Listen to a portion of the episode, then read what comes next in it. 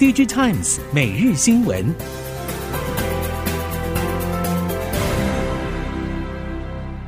听众朋友们好，欢迎收听 DigiTimes 每日新闻，我是翁方月，现在为您提供今天的科技产业新闻重点。首先带您关心，近期市场传出 NVIDIA 中国营收崩跌，其他市场难以填补中国巨大需求缺口，加上 H 两百升级版将在第二季出货，第三季放量，客户可能重新调整 H 一百与 H 两百的订单等不确定因素之下，NVIDIA 首度缩减向台积电预定的四纳米制程与 CoWoS 产能。对此，设备相关业者表示，CoWoS 产能依旧供不应求。台积电虽然全力加速 InFO 设备改机，去年底 CoWoS 月产能还是只有一点五万片。台积电已经承诺今年产能将有翻倍成长。不止 NVIDIA 持续大抢产能，超微、博通等业者也是捧着预付款抢下单，预估缺货到年底还是很难解决，打脸外界砍单传言。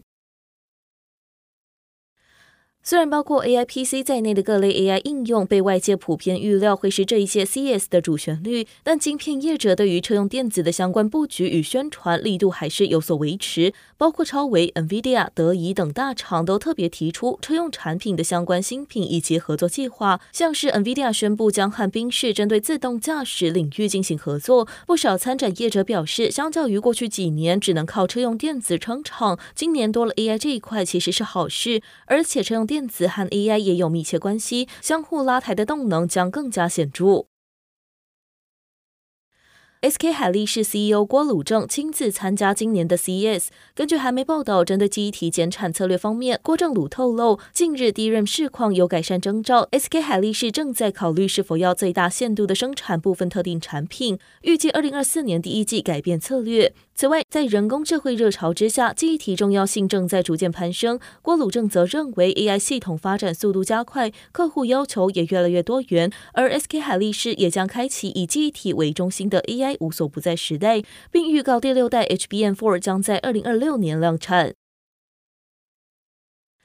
苹果九号正式宣告，Vision Pro 将在二月二号正式发售。由于 Vision Pro 所强调的空间运算对于网络品质、用量的要求更高，这也让商转四年多但还缺乏杀手级应用的五 G 看见曙光。目前 XR、MR 的装置最为人所诟病的问题就是解析度和延迟。如果要解决解析度问题，需要用到四 K 甚至八 K，而如果要用到如此高的解析度观看网络内容，所需要的网络速度和低延迟就会比过去有更高的要求，也就是 XR、MR 等应用和五 G 是各自持续发展的解答。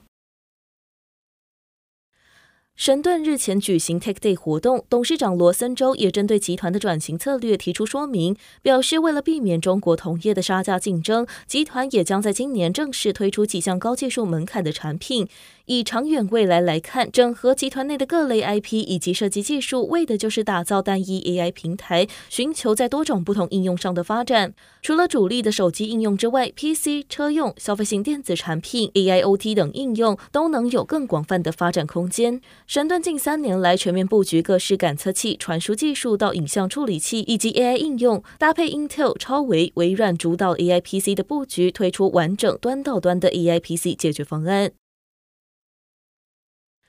笔电 ODM 度过难熬的二零二三年，期待今年下半 E I P C 能够发挥推动力量。ODM 龙头厂广达指出，今年期望能和去年出货相当，但能见度偏弱。而仁宝还没有提供二零二四年展望，只表示今年第一季是传统淡季，笔电出货估计将季减双位数。展望二零二四年，ODM 表示，今年产业能见度还是很低，第一季下滑之后，第二季仍然将保守看待，预计下半年才有机会成长，主要是因为到时微软会发表。新一代作业系统，AI PC 有机会发力，渴望带动整体 PC 复苏。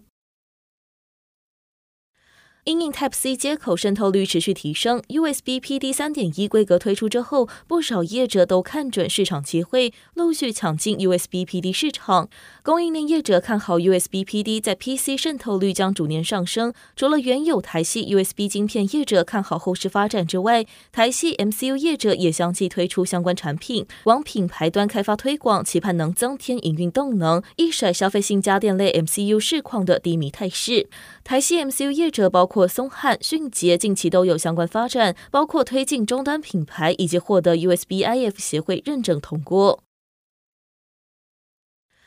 随着小米正式宣告新款 SU7 上市采用 NVIDIA 自家晶片 Drive Orin，引发中国本土晶片圈热议。NVIDIA 也借由今年 CES 展会宣称拿下中国四家车企自家晶片合作订单，包括理想、长城、极客、小米。中国电动车自动驾驶晶片俨然成为高阶运算晶片的另一个厮杀战场。业界人士预测，汽车级系统单晶片也将引爆一波中美大战。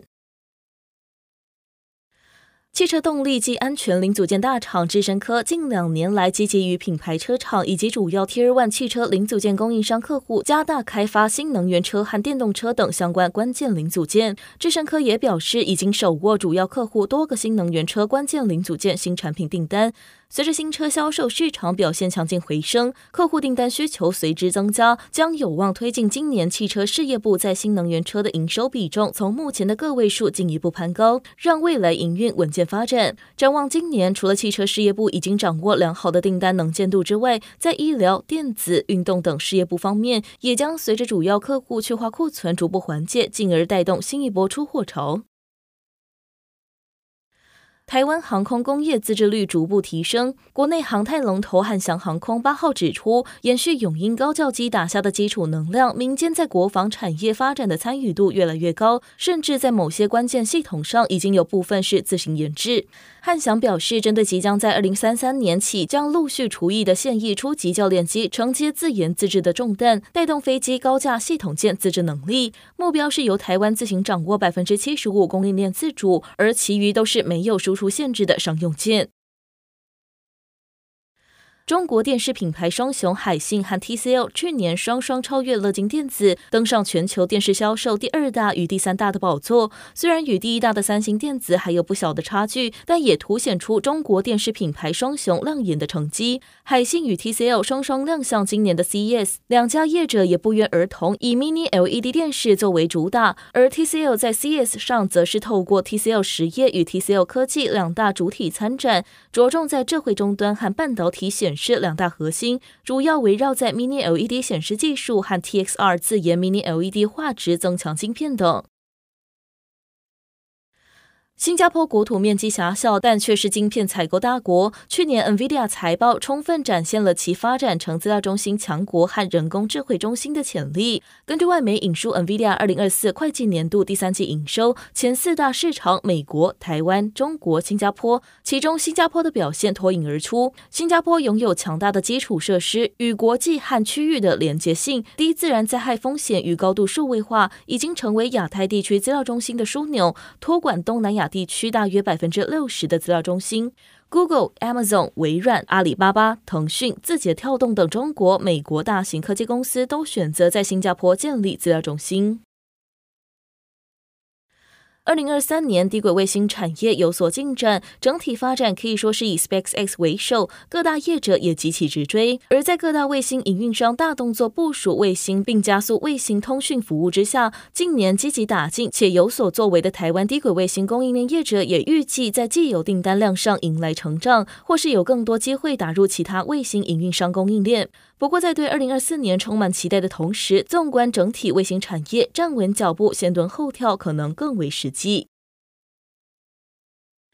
卫星轨道的空间有限，业界指出，SpaceX 的战略明显就是先行卡位。为了不落人后，Amazon 的 Project Kuiper 也在去年十月发射测试卫星，未来规划将发射超过三千颗低轨卫星。值得注意的是，就连中高轨卫星的营运商也开始想切入低轨卫星市场。台湾切入低轨卫星产业链的厂商众多，包括散热、机可见，像是奇宏、联德、KY，而网通厂以天线以及用户端设备为出发点，包括升达科。科、启基、台阳、明泰等都已经陆续出货，并有相当成绩，对今年将迎来低轨卫星的成长有高度信心。以上新闻由 DigiTimes 电子时报提供，文方月编辑播报，谢谢您的收听。